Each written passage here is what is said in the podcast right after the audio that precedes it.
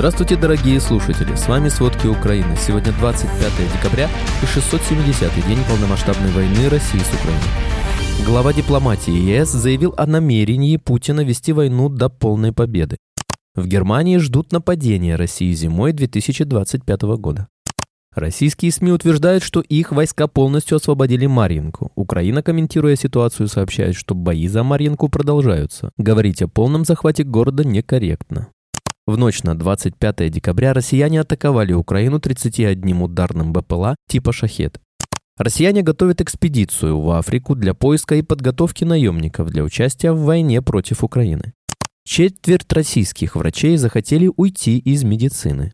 Институт РАН оценил дефицит кадров в России почти в 5 миллионов человек. Обо всем подробнее. Владимир Путин не собирается отказываться от своих целей в Украине и будет вести войну до победного конца, заявил верховный представитель Евросоюза по иностранным делам и политике безопасности Жозеп Баррель в интервью The Guardian. По его словам, Путина не устраивает кусок Украины и ограниченная территориальная победа. Он не откажется от войны, особенно накануне американских выборов, которые могут предоставить ему гораздо более благоприятный сценарий. Поэтому мы должны готовиться к конфликту высокой интенсивности в течение длительного времени. Путин решил вести войну до полной победы, подчеркнул Барель. Вооруженные силы Украины не смогли добиться существенного прогресса в ходе контрнаступления, поскольку страны-союзники не предоставили им необходимое вооружение, заявил бывший командующий силами США в Европе Бен Ходжес. «Я был разочарован тем, что контрнаступление Украины не привело к таким результатам, на которые мы все надеялись. Мы, это Запад, а не Украина, потерпели неудачу. Мы не смогли обеспечить их тем, на что они рассчитывали военно-воздушными мощностями, высокоточным оружием большой дальности и другой техникой, которая была необходима необходимо», — сказал отставной генерал. Ходжес выразил опасение, что из-за этого война в Украине затянется еще как минимум на год.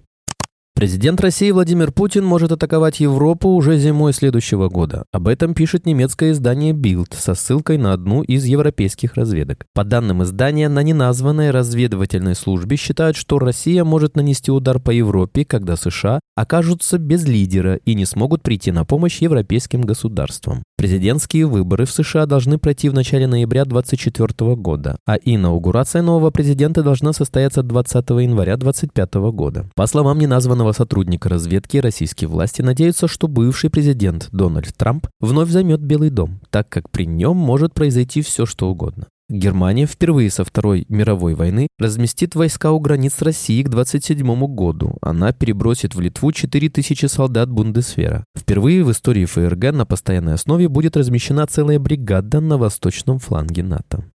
Россияне в эти выходные перемещали тяжелую технику через временно оккупированный Мариуполь. Перемещение 11 единиц тяжелой техники было зафиксировано в городе. Об этом сообщает РБК Украина со ссылкой на советника городского главы Мариуполя Петра Андрющенко. Россияне часто прибегают к перемещению боевой техники в связи с многочисленными потерями на фронте. Такие манипуляции обычно проводят через временно оккупированные территории. В частности, в конце ноября россияне перебросили военную технику на Мариупольском направлении. Также Россия перебрасывает ближе к фронту флоту фуры с топливом усиленно готовит штурмовиков, а над портом города активно летает авиация. Недавно стало известно о том, что Россия перебрасывает мобилизованных из Якутии во временно оккупированный Джанкой. Город в последнее время превратился в масштабный хаб для живой силы и техники. Кроме того, на днях в области зафиксировали движение колонной техники. Они направлялись через Новоазовск в направлении Волновахи и Угледара.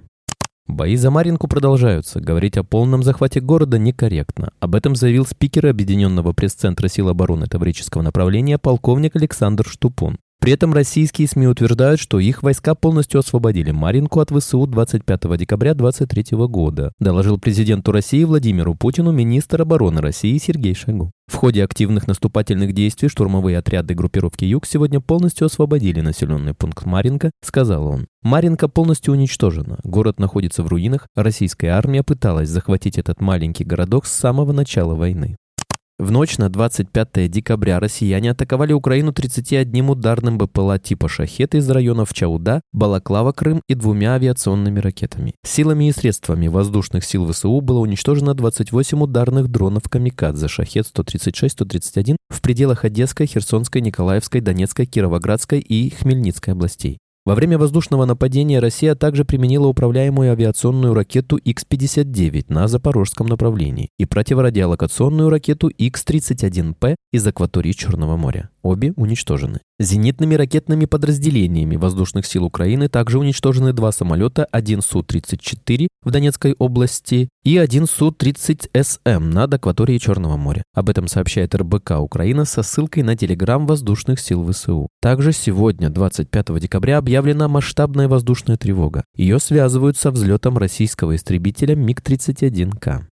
Трое военных российской армии ранены в результате удара беспилотников в Белгородской области у границы с Украиной. Об этом сообщает РБК Украина со ссылкой на телеграм-канал Астра. Россияне готовят экспедицию в Африку для поиска и подготовки наемников для участия в войне против Украины. Об этом сообщает РБК Украина со ссылкой на Центр национального сопротивления. Как сообщается, Москва проводит рекрутинговую кампанию в Курской области, где ожидают набрать до 100 солдат и офицеров для наполнения так называемого африканского корпуса. Его создают как замену наемникам ЧВК Вагнера, которые действовали в Африке, но были отправлены на войну в Украине. Расширение этого контингента планируется на территории Буркина-Фасо, а основным видом их деятельности будет подготовка и переподготовка новых волн местных наемников для отправки на войну против Украины. Владимир Путин в прошлом году подписал указ, позволяющий иностранным иностранцам, записавшимся на службу в российскую армию, получать гражданство в ускоренном порядке.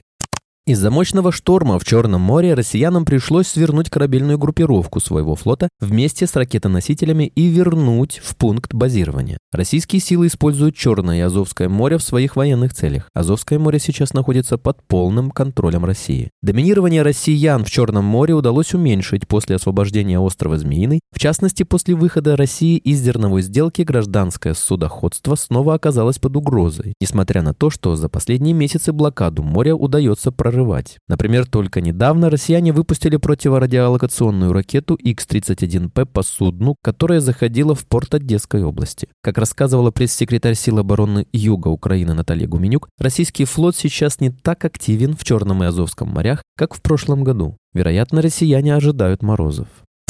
В Ульяновске на урок «Герой нашего времени» к воспитанникам местного интерната привели наемника из ЧВК «Вагнер» Алаберды Каражаева. В 2016 году он жестоко убил сожителя своей тещи. Каражаев нанес мужчине сковородкой и кочергой 16 ударов по голове, 10 в грудь, а также 6 по животу и другим частям тела. Его приговорили к 9 годам лишения свободы, но мужчина отправился на войну. Каждый четвертый 26% российский медработник хочет уйти из медицины из-за регулярных переработок. При этом больше других желают сменить профессию терапевты 28,3%. Это показал опрос сервиса «Актион Медицина» и закрытая соцсеть врачи.рф, результаты которых публикует коммерсант. Всего в опросе приняли участие 2113 респондентов, из которых 73% врачи, 25% представителей среднего медперсонала, 1% глав врачей и их заместителей, 1% сотрудники клинико-диагностических лабораторий.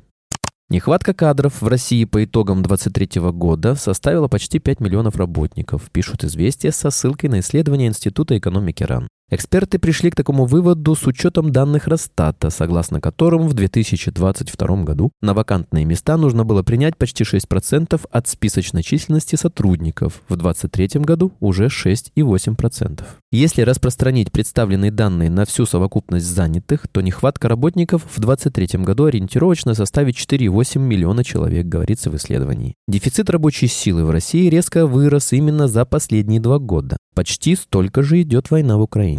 По словам сотрудника Института экономики РАН Николая Ахапкина, нехватка кадров появилась даже в условиях, когда количество уже работающих людей остается стабильным. Неудовлетворенный спрос привел к замедлению темпов роста экономики страны, отметил он. Спасибо, это были все главные новости о войне России с Украиной к этому часу. Помните, правда существует, а мы стараемся сделать ее доступной. Если вам нравится то, что мы делаем, пожалуйста, поделитесь этим подкастом с друзьями в России. Также, если вы хотели бы помочь нам делать материалы еще более качественными, пожалуйста, оставляйте фидбэк. Это очень важно для нас и для распространения правдивой информации. До встречи.